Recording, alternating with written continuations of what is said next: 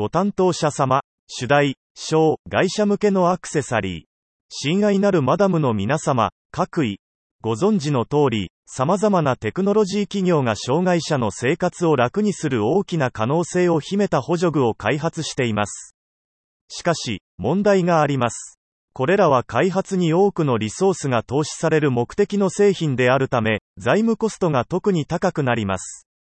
障害のある人、例えば私などは、これらの製品の高額な費用を支払うことができないことがよくあります。